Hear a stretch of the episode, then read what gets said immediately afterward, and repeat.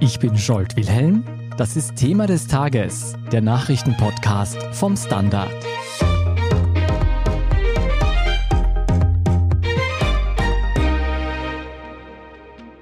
Die Corona-Pandemie will kein Ende nehmen. Weltweit und auch in Österreich steigen die Infektionszahlen und die Anzahl der schweren Erkrankungen wieder rapide an. Ein Grund dafür ist die aggressive Delta-Variante des Virus, der andere, dass die Durchimpfungsrate stagniert. Und dass sich beispielsweise hierzulande rund 30 bis 40 Prozent der Bevölkerung nicht oder nur zögerlich impfen lassen wollen, hat wiederum ganz viel mit fehlendem Wissen und Falschinformationen zu tun. Deshalb gehen wir heute mit Pia Kruckenhauser den größten Corona-Mythen auf die Spur und unterziehen diese einem Faktencheck. Pia, meine liebste Corona-Verschwörungstheorie vor einigen Monaten war noch, dass wir durch die Corona-Impfung Computerchips von Bill Gates implantiert bekommen. Seither hat sich viel getan. Die Corona-Impfung ist im Umlauf. Welche Unwahrheiten halten die Menschen denn heute davor ab, Corona ernst zu nehmen oder sich dagegen immunisieren zu lassen? Gibt es da ein Muster, das erfolgreiche Mythen gemeinsam haben und wo sie sich verbreiten? Ja, ich glaube, das kann man schon so sagen. Man muss unterscheiden zwischen drei Arten von Mythen. Den einen hast du eh schon angedeutet oder gesagt, das sind jene, die ganz klar ins Land der Verschwörungstheorien gehen. Da braucht man aus meiner Sicht jetzt nicht einmal mehr darüber diskutieren, warum oder wieso, sondern man braucht nur fragen, was soll das eigentlich bringen. Also mhm da gibt's dann eigentlich keine Erklärung mehr. Dann gibt's Mythen, die auf Halbwahrheiten basieren.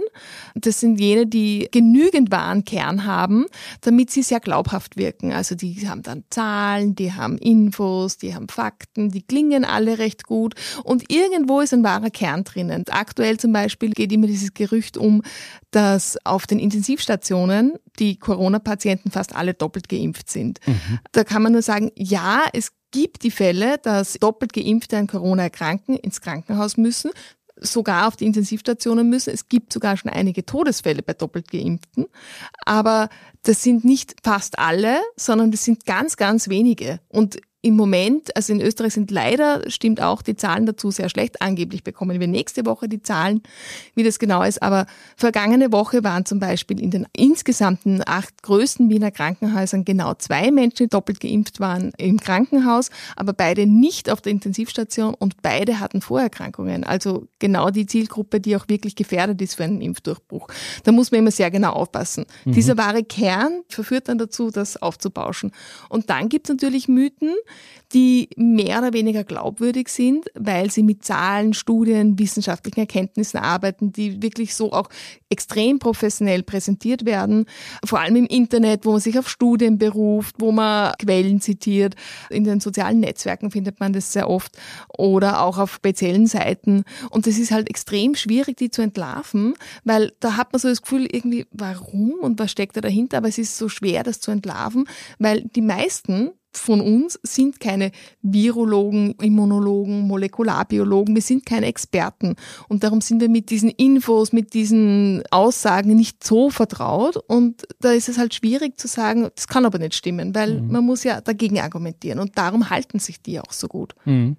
Du hast jetzt die häufigsten Mythen angesehen, die sich eben so lange halten, weil sie eben so schwer zu widerlegen sind für uns Normalos.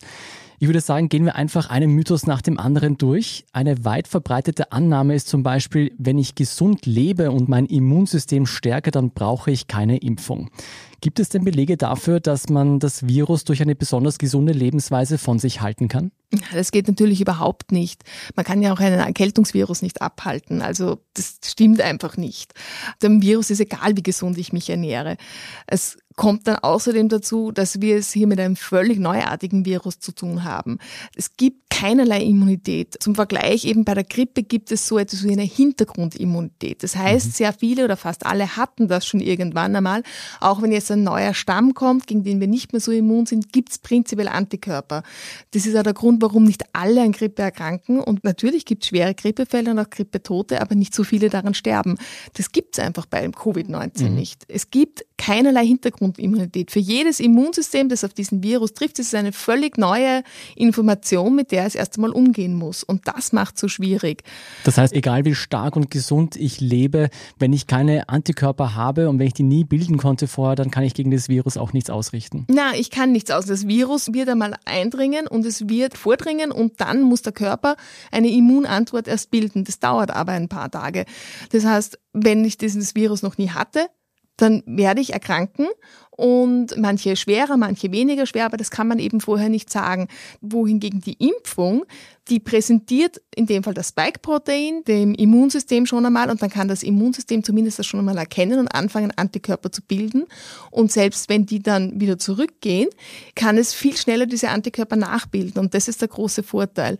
Nur eines, es schadet natürlich nicht dem Immunsystem, wenn man es fördert, wenn man sich gesund ernährt, wenn man Vitamine zu sich nimmt, wenn man viel Gemüse isst, wenn man sich bewegt, wenn man an der frischen Luft ist. Das alles ist gut das kann helfen, ganz viele Zivilisationskrankheiten zu verbessern oder überhaupt abzuhalten, so Dinge wie Adipositas, Herz-Kreislauf-Erkrankungen, Arterienverkalkung, Diabetes Typ 2, sogar manche Krebsarten. Also da kann man wirklich ganz, ganz viel machen, aber das ist was anderes als ein Virus. Das kann man nicht vergleichen. Mhm. Ja, dazu passt, dass man niemanden mit SARS-CoV-2 infizieren kann, wenn man keine Symptome hat. Das hält sich auch sehr hartnäckig. Das stimmt aber nicht, weil die Virenlast besteht ja im Rachenraum bereits, auch wenn man noch keine Symptome hat. Man geht oft davon aus, na, da kann ich ja noch niemanden angesteckt haben, da wusste ich ja noch nicht einmal, dass ich krank bin. Die Virenlast entwickelt sich eben sofort. Die Immunantwort hinkt hinterher und in diesem Gap, den es da gibt, können wir den Virus fröhlich weiter verbreiten.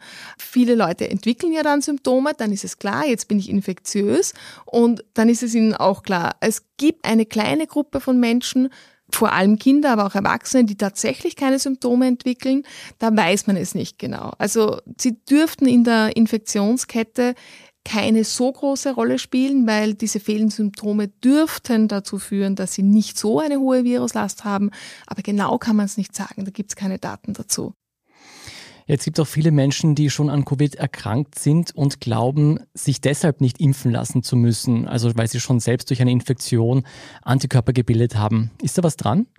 Natürlich gibt es eine Immunität, wenn man eine Erkrankung gehabt hat. Also wenn man sich infiziert hat, das ist eben genau dieses System. Das Virus kommt hinein, das Immunsystem wird angeregt, es bildet die Antikörper und diese Antikörper sind auch da. Die Antikörper werden sich zwar im Laufe der Zeit zurückbilden, aber es gibt die Gedächtniszellen, die sich merken, wie sie Antikörper produzieren können. Also klar, es gibt eine Immunität, eine gewisse, aber man weiß nicht so genau, wie gut die ist. Es ist auch sehr unterschiedlich, wie viel Antikörper die Menschen haben und es ist auch keine Garantie dafür, dass man das nicht mehr bekommt. Am sichersten ist man einfach dann, wenn man auch, wenn man eine Erkrankung hatte, wenn man sich einmal impfen lässt und dann gibt es nämlich eine sogenannte Boosterung, die erinnert das Immunsystem noch einmal und dann entwickelt man richtige viele Antikörper. Und da gibt es sogar Hinweise, dass eine Infektion, eine einmalige Impfung eine noch bessere Immunantwort bringen als nur eine zweifache Impfung. Da ist es aber auch noch nicht ganz klar, wie das ist. Da muss man einfach noch forschen. Da ist die Zeit, um all diese Daten zu erfassen und diese Erkenntnisse zu gewinnen, ist einfach noch so kurz, dass es nach wie vor viele Unsicherheiten gibt. Ein anderer Mythos ist, dass der Impfstoff wirkungslos sei, weil man sich trotzdem infizieren kann. Da geht es um diese Impfdurchbrüche, die jetzt so großes Thema waren in den letzten Tagen, ein, zwei Wochen. Tatsächlich ist es so, dass nie jemand versprochen hat, dass man sich nach zwei Impfungen nicht mehr infizieren kann. Man hat das auch in den ersten Zulassungsstudien schon gesehen, dass das passieren kann. Und wir wiederholen das auch in unserer Berichterstattung seit Wochen. Ich persönlich glaube, da steckt so ein gewisser Mechanismus dahinter. Wir möchten gerne glauben, dass es mit der Impfung erledigt ist. Ich meine, wer möchte nicht, dass diese Pandemie endlich vorbei ist? Und jetzt kam die Impfung und dann haben wir gedacht, so, und jetzt ist die Impfung, dann ist alles vorbei. Und darum sind wir jetzt auch so überrascht und auch so entsetzt, dass es eben nicht der Fall ist. Ich nehme mich ja das selber nicht aus. Es hat eine Weile gebraucht, bis ich das auch wirklich verinnerlicht habe. Ich würde die Maske auch gerne ablegen. Ja, wer möchte das nicht, ist ja ganz klar. Aber das führt jetzt dazu, dass wir alle eben so überrascht sind, wie kann das jetzt sein? Tatsache ist, je länger die Impfung zurückliegt, desto stärker gehen auch die Antikörper zurück. Die bauen sich einfach ab. Und eine Reinfektion oder ein Impfdurchbruch wird wahrscheinlicher. Man sieht das sehr gut im Moment in Israel, wo sie wirklich viele Leute trotz doppelter Impfung wieder anstecken. In Israel hat man errechnet, dass die Impfung dort wurde hauptsächlich BioNTech Pfizer geimpft, nur noch zu ungefähr 40 Prozent vor einer Infektion schützt. Andere Zahlen kommen aus Kanada und Großbritannien, da sind die Zahlen irgendwo zwischen 75 und 85 Prozent. Da gibt es unterschiedliche Gründe, warum Experten denken, es liegt daran, in Israel wurde sehr, sehr bald geimpft und in einem Abstand von nur drei Wochen. Und in Kanada und Großbritannien war der Abstand zwischen Erst- und Zweitimpfung jeweils zwischen acht und zwölf Wochen. Und man geht davon aus, dass dieser längere Abstand zwischen den Impfungen dafür gesorgt hat, dass das Immunsystem mehr Antikörper bilden könnte. Das erklärt diesen Unterschied im Rückgang des Schutzes am ehesten und das wird jetzt auch mehr oder weniger von allen Experten so angenommen. Was heißen diese Impfdurchbrüche jetzt also für Menschen, die doppelt geimpft sind? Es heißt, wie eben gesagt, dass sie sich infizieren können, dass sie auch andere anstecken können, das darf man nicht vergessen. Das ist möglich, weil die Virenlast ist zumindest in den ersten Tagen ähnlich hoch, wie wenn man nicht geimpft ist. Es ist allerdings so, dass die Virenlast natürlich sehr viel schneller zurückgeht, weil das Immunsystem ja schon weiß, wie es die Antikörper bilden kann. Das heißt, dass man weniger lang ansteckend ist. Genau, man ist weniger lang ansteckend und dadurch kann man auch insgesamt weniger Personen anstecken, weil einfach die Dauer nicht so lange ist. Was aber viel wesentlicher ist, und das zeigt sich wirklich in allen Zahlen und Studien, ist der Schutz vor den schweren Verläufen. Und egal mit welcher Impfung und egal ob man sich infiziert oder nicht, man ist zu über 90 Prozent vor einem schweren Verlauf geschützt. Und das ist das Wichtige, weil wenn es weniger schwere Verläufe gibt, dann ist das Gesundheitssystem nicht überfordert und dann ist die Wahrscheinlichkeit eines Lockdowns einfach viel geringer. Also es lohnt sich auf alle Fälle, sich impfen zu lassen. Dann würde ich sagen, machen wir an dieser Stelle eine kurze Pause und schauen uns nachher an, was das für die vielbeschworene Herdenimmunität bedeutet und ob was an dem Mythos dran ist, dass die Impfung unfruchtbar macht. Spoiler, macht sie nicht. Bleiben Sie trotzdem dran. Guten Tag, mein Name ist Oskar Bonner. Wenn man in stürmischen Zeiten ein wenig ins Wanken gerät, den eigenen Weg aus den Augen und die Orientierung verliert, dann ist es sehr hilfreich, wenn man etwas hat, woran man sich anhalten kann. Der Standard, der Haltung gewidmet. Jetzt gratis testen auf Abo der Standard AT. Pia, was bedeutet das für die Hoffnung, dass das Virus ausgerottet werden kann, wenn sich genügend Menschen impfen lassen oder genesen sind? Können wir uns zurücklehnen, weil sich die Herdenimmunität über kurz oder lang sowieso einstellen wird? Naja, wenn man dem Virus seinen Lauf lässt und nichts tut und sich einfach alle irgendwann anstecken, dann wird man eine Herden- oder eine Hintergrundimmunität erlangen.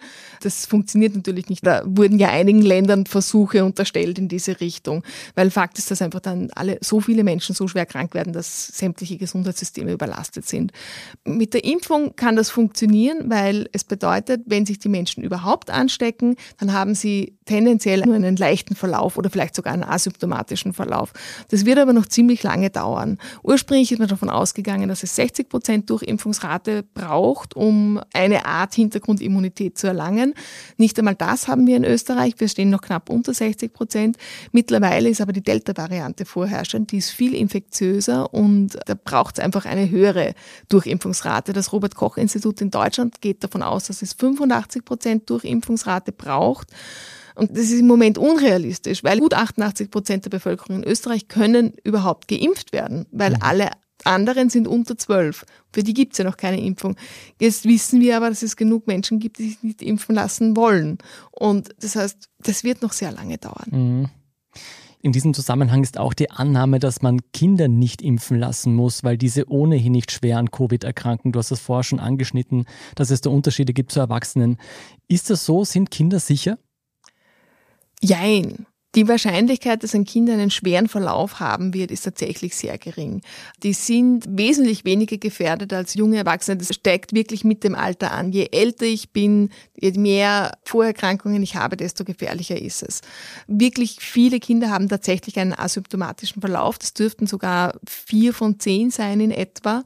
Äh, es gibt jetzt eine neue österreichische Studie. Das heißt, dieses Argument kann man nicht ganz vom Tisch fegen. Gleichzeitig gibt es aber schwere Verläufe. Es gibt Kinder mit Vorerkrankungen, aber auch Kinder, die keine Vorerkrankungen haben. Es gibt die Gefahr von Long-Covid Und es gibt ein neues Entzündungssyndrom, das nennt sich PIMS, P-I-M-S. Mhm. Und das ist erst im Zuge von Corona, hat man das erstmals gesehen. Das ist so ein multiinflammatorisches Geschehen im Körper. Das tritt auf ungefähr vier bis sechs Wochen nach einer Infektion des Kindes. Und da ist es irrelevant, ob die Infektion erkannt worden ist oder ob sie symptomloser verlaufen ist. Inzwischen ist man in den Krankenhäusern, weiß man das schon und testet die Kinder darauf, ob sie Antikörper, Corona-Antikörper haben, wenn Kinder mit so unspezifischen Bauchschmerzen kommen. Und das kann schon recht gefährlich sein. Also das könnte im Extremfall lebensgefährlich sein. Und das ist zwar nur ungefähr ein Kind von tausend, aber wenn es das eigene Kind ist, dann ist es halt schwierig. Und das betrifft eben nicht nur Kinder, die Vorerkrankungen haben oder die schwere Verläufe hatten, sondern es kann jedes Kind treffen. Das wollte ich gerade sagen, selbst wenn die Wahrscheinlichkeit nur 1 zu 1000 ist, ich möchte mein Kind diesem Risiko mhm. nicht aussetzen. Ja. Was natürlich schon klar ist, dadurch, dass das Risiko für schwere Verläufe niedriger ist, ist die Risikoabwägung bei der Impfung natürlich eine ganz andere. Das heißt, es wird extrem genau geschaut, dass diese Impfung ganz sicher ist und dass diese Impfung nicht irgendwelche Dinge auslöst, die man nicht möchte, was sie ja de facto nicht tut. Aber bei den Kindern, bei denen das Immunsystem auch noch im Aufbau begriffen ist, das vielleicht ein bisschen anders reagiert, muss man das einfach extrem genau in Studien abprüfen und schauen. Und frühestens im Herbst werden da die Studien rauskommen. Und das wird dann sicher noch einige Monate dauern, bis man da eine Entscheidung trifft. Okay, ich würde sagen, das waren jetzt alles Mythen, von denen ich sagen würde, dass sie nicht völlig aus der Luft gegriffen sind. Dann gibt es aber noch eine Reihe an ebenfalls weit verbreiteten Gerüchten, die mehr Verschwörungstheorie-Charakter haben. Was ich zum Beispiel immer wieder höre, ist das Totschlagargument, dass mRNA-Impfstoffe wie von BioNTech oder Moderna gefährlich seien, dass diese Impfstoffe Gene verändern können oder zumindest zu neu sind und es keine Erfahrungswerte zu Langzeitfolgen gibt. Kannst du all diese Mythen entkräften? mRNA-Impfstoffe können die Gene nicht verändern, das ist ganz klar, weil dazu müssen sie in den Zellkern eindringen. Das tun sie aber nicht. Sie bleiben in der Zellhülle drinnen. Die RNA des Virus ist in dem Spike-Protein eingebaut, aber das wird dort aufgelöst und das dringt nicht in den Zellkern vor, also kann es sich auch nicht in die Menschen-DNA einbauen. Es ist unmöglich. Zombie-Invasion abgewendet. Genau, Zombie-Invasion abgewendet. Dass diese mRNA-Impfstoffe so unbekannt und so neu sind, das stimmt so nicht. Die konkreten Impfstoffe jetzt wurden zwar in weniger als einem Jahr zugelassen, aber an der Technologie forscht man bereits seit dem Jahr 1990, also doch schon relativ lange. Man sieht da schon seit vielen Jahren eine sehr vielversprechende Impfmethode für diverse Infektionskrankheiten und es gibt auch bereits mehrere Phase 1 Studien seit dem Jahr 2013 gegen unterschiedliche Infektionskrankheiten. Und es gibt auch Phase 1 Studien, wo man schaut, wie diese mRNA-Impfung bei unterschiedlichen Krebsarten helfen kann, wie zum Beispiel schwarzer Hautkrebs, Bauchspeicheldrüsenkrebs, Brust- oder Eierstockkrebs. Also da gibt es sehr vielversprechende Ergebnisse in diese Richtung. Warum wurden in dieser Zeit diese Studien nicht weitergeführt? Also es gibt diese Erkenntnisse und es gibt auch die Pläne, das weiterzumachen. Das Problem ist, dass weiterführende Studien, wo das dann in einer breiten Masse getestet wird, kosten oft mehrere hundert Millionen Euro. Das heißt, man muss erstens einmal die Menschen dafür finden, an denen man es testen kann. Gerade bei Krebserkrankungen sind ja sehr spezifische Krebsarten, die da getestet werden. Man muss erst einmal eine gewisse Menge an Menschen finden, die diesen Krebs haben, die an der Studie mitmachen. Ähnlich bei Impfstoffen.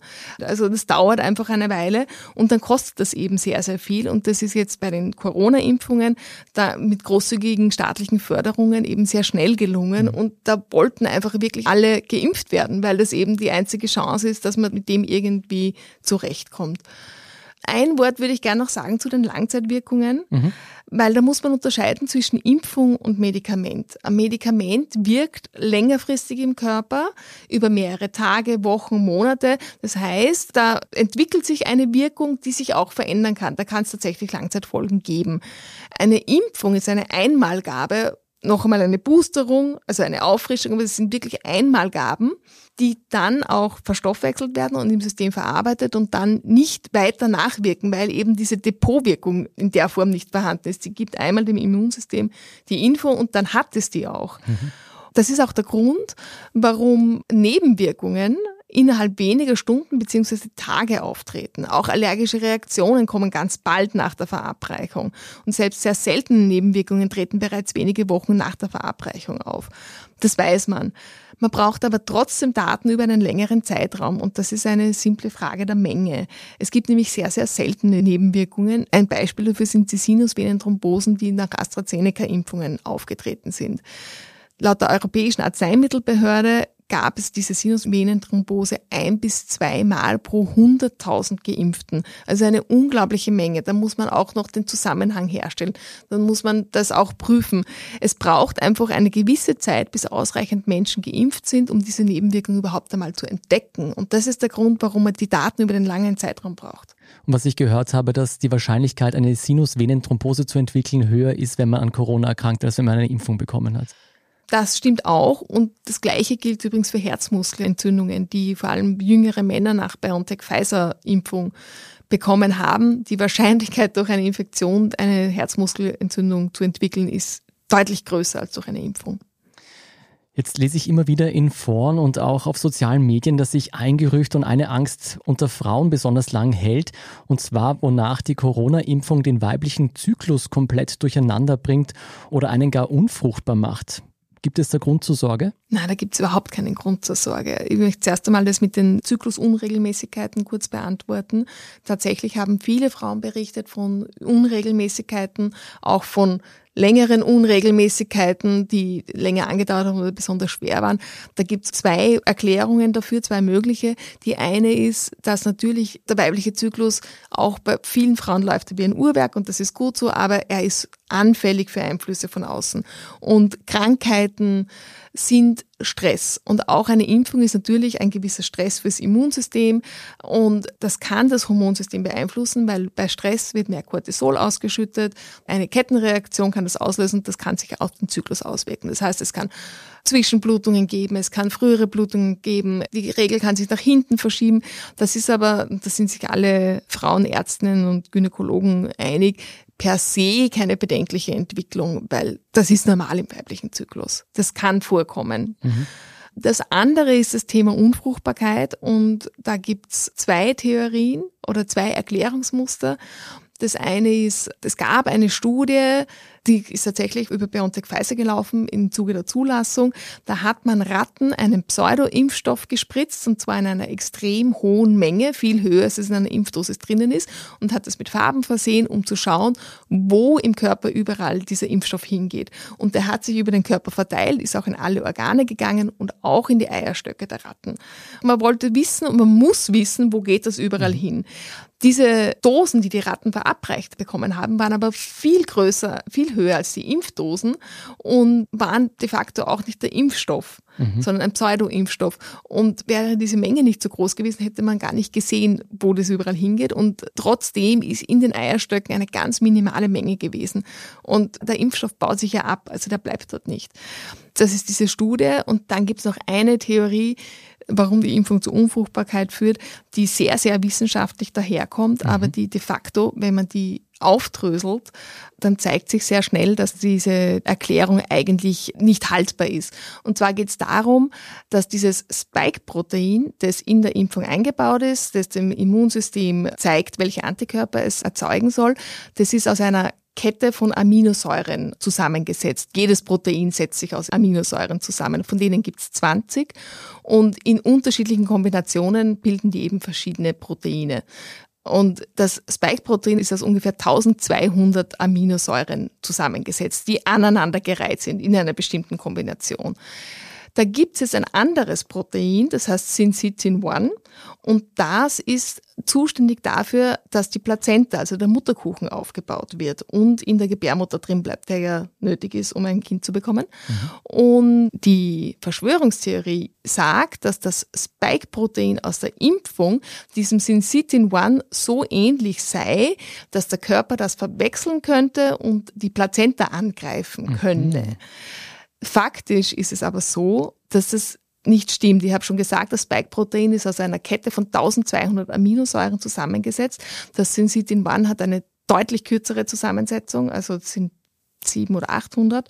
Und es gibt eben 20 Aminosäuren. Und die sind natürlich kombiniert. Und wenn man diese Kombinationen quasi aufdruckt, wie auf einer Seite Papier, und das übereinander legt, dann gibt es gewisse Sequenzen, die sich wiederholen. Das ist so. Weil wenn es nur 20, sage ich jetzt mal, Buchstaben gibt, dann werden sich die wiederholen. Wenn ich zwei Seiten eines Buches übereinander lege, werde ich auch auf zufällige Gleichheiten kommen.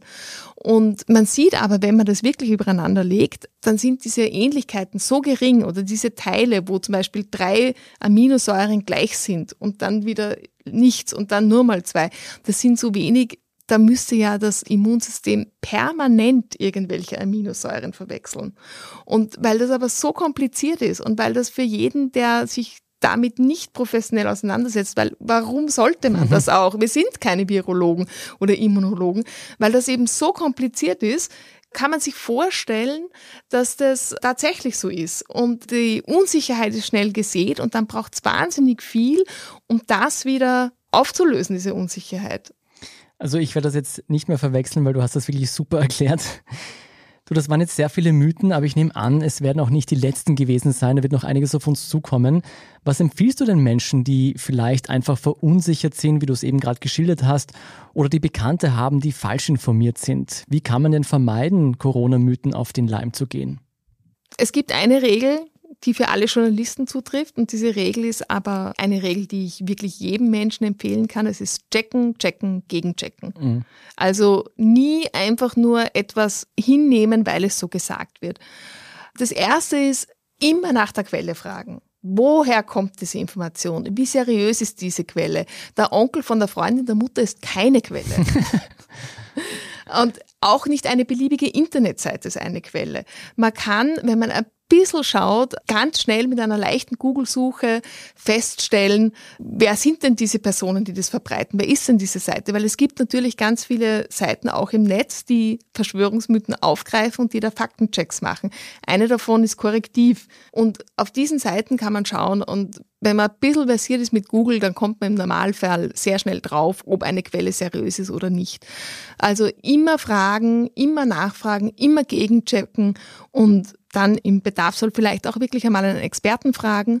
Und dann gibt es natürlich auch YouTube-Kanäle, die wirklich super sind. Ganz, ganz schwer empfehlen kann ich den YouTube-Kanal vom Martin Moder, der ist Mikrobiologe und Science Buster, der hat den Kanal Mega, Make Europe Great Again heißt das. und der erklärt zum Beispiel das Thema mit der Unfruchtbarkeit auf kongeniale Weise und so, dass es wirklich jeder versteht und dass es ganz klar ist, warum das nicht stimmen kann. Es gibt einen zweiten YouTube-Kanal, das MyLab, die auch immer wieder diese Themen aufgreifen. Da kann man sich wirklich, das sind seriöse Quellen und die wissen, wovon sie reden und da kann man sich einfach informieren und ich würde einfach sagen, ja, immer checken, checken, gegenchecken. Und ich glaube, jeder, der dir jetzt zugehört hat, weiß oder merkt, dass du die Quellen auch mehrmals hinterfragst, bevor du sie berichtest. Vielen Dank für diesen Faktencheck zu den Corona-Mythen, Pia Kruckenhauser. Sehr gerne. Danke für die Einladung. Wir sind gleich zurück.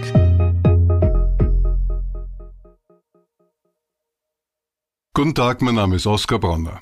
Wenn man die richtige Immobilie zur richtigen Zeit am richtigen Ort finden will, dann sollte man auch zur richtigen Zeit am richtigen Ort danach suchen. Nämlich genau jetzt, im Standard. Tausende Häuser und Wohnungen bei nur einer Besichtigung. Im Standard und auf Immobilien der Standard AT. Und hier ist, was Sie heute sonst noch wissen müssen. Erstens, die Ermittlungen nach dem tödlichen Terroranschlag in der Wiener Innenstadt letztes Jahr haben zur ersten Anklage gegen einen Beschuldigten geführt. Die Staatsanwaltschaft Wien will gegen den 25-jährigen Tschetschenen Ali K. prozessieren, der sich seit der Tat nach in Untersuchungshaft befindet. Ihm wird die Mitgliedschaft in einer terroristischen Vereinigung vorgeworfen. Es gilt die Unschuldsvermutung. In ihrer Anklageschrift berichtet die Staatsanwaltschaft von Treffen mehrerer IS-Anhänger, die zumindest ab dem Sommer 2019 stattgefunden hätten. Diese hätten den Teilnehmern dazu gedient, ihre radikal-islamistische IS-Gesinnung und Überzeugung zu teilen und zu bekräftigen, sowie andere Anwesende zu beeinflussen und zu radikalisieren. An diesen konspirativen Treffen soll der Attentäter des 2. November 2020, KF, zumindest zweimal teilgenommen haben. KF wurde in der Tatnacht von der Polizei erschossen. Zweitens, zu einem ungewöhnlichen Unfall ist es am Mittwoch auf dem Salzburger Residenzplatz gekommen. Eine 41-jährige Künstlerin aus dem Tennengau wollte eine Liege-Performance in der Altstadt durchführen und hatte sich dazu auf den Boden gelegt. Ein 71-jähriger Autolenker aus dem Flachgau, der in einen Innenhof zufahren wollte, überfuhr die Frau am frühen Nachmittag versehentlich. Gegenüber der Polizei gab der Autofahrer an, die Frau mit einer Schaufensterpuppe verwechselt zu haben, an der er weder links noch rechts vorbei manövrieren konnte. Trotz seiner Versuche zu passieren, blieb die Künstlerin reglos vor ihm auf dem Boden liegen, woraufhin der Mann beschloss, sie in Längsrichtung zu überfahren. Und erst als er Schreie hörte, hielt der Mann an. Mit Hilfe von Passanten konnte die Verletzte unter dem Auto hervorgezogen und später in das Uniklinikum Salzburg eingeliefert werden. Und drittens, seien Sie froh, dass Podcasts keine Bilder liefern, denn nach den jüngsten Regenfällen in Feldkirch sind dort Millionen von Tausendfüßlern aus der Erde gekrochen und bevölkern nun vor allem den Ortsteil Tisis. Das Phänomen ist seit mittlerweile fünf Jahren bekannt. Die ungefährlichen Tiere wurden ursprünglich aus Asien eingeschleppt. Eigentlich hatte man angenommen, sie würden in unseren Breiten nicht überleben, doch das hat sich als ein Irrtum erwiesen. Sie überwintern in Hochbeeten, Komposthaufen oder entlang von Bahntrassen. Von der zugegeben ekelhaften Tausendfüßlerplage geht allerdings keine Gefahr aus. Nach wenigen Wochen sei der Spuk Experten zufolge wieder vorbei. Was bleibt, sind lediglich Millionen toter Käfer und ganz viele Turnschuhe. Wer die Bilder zu den Tausendfüßlern trotzdem sehen will, der findet diese auf der Standard.at. Dort finden Sie auch alle weiteren News zum aktuellen Weltgeschehen. Um keine Folge von Thema des Tages zu verpassen, abonnieren Sie uns bei Apple Podcasts oder Spotify. Helfen können Sie uns mit einer 5-Sterne-Bewertung und wenn Sie uns über Apple Podcasts hören, mit einem der Standard Podcast Premium Abonnement. Für 3,99 Euro im Monat unterstützen Sie direkt unsere Arbeit und hören alle aktuellen und künftigen Folgen von Thema des Tages und von unserem Schwester-Podcast Besser Leben ohne Werbung. Dazu suchen Sie in der Apple Podcast App einfach unseren Kanal Der Standard und schließen dort dann ein Der Standard Podcast Premium Abo ab. Außerdem freuen wir uns immer über eine nette Rezension oder auch Verbesserungsvorschläge und Themenideen, die Sie uns am besten an podcast.derstandard.at schicken. Danke für Ihre Unterstützung. Ich bin Jolt Wilhelm. Baba und bis zum nächsten Mal.